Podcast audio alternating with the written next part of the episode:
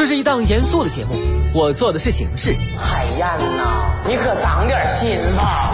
这是一档并不大众的节目，我说的是观点。只要你我让一让，生活真美好。你笑的时候我在思考，我笑的时候希望你能。FM 八八九，你的财富 Radio，评论来了。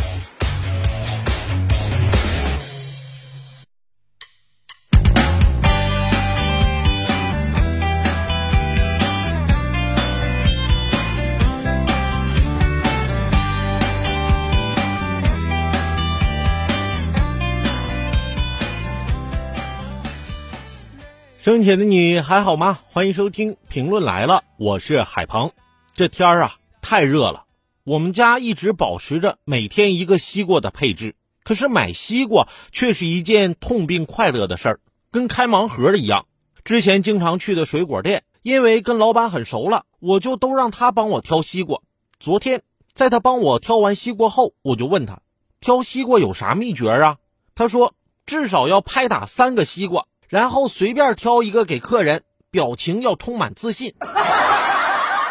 有自信啊是好事儿，可有人也许过于自信了。近日，安徽淮北一辆正在行驶的车辆顶部趴着一个小孩，情况十分危险。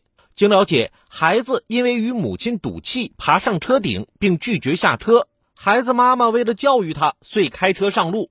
最终，交警对家长进行了批评教育，并作出罚款二百元、驾驶证记三分的处罚。这真是离谱的妈给离谱开车，一路都在离谱啊！就不怕自己手底下一滑，造成严重后果？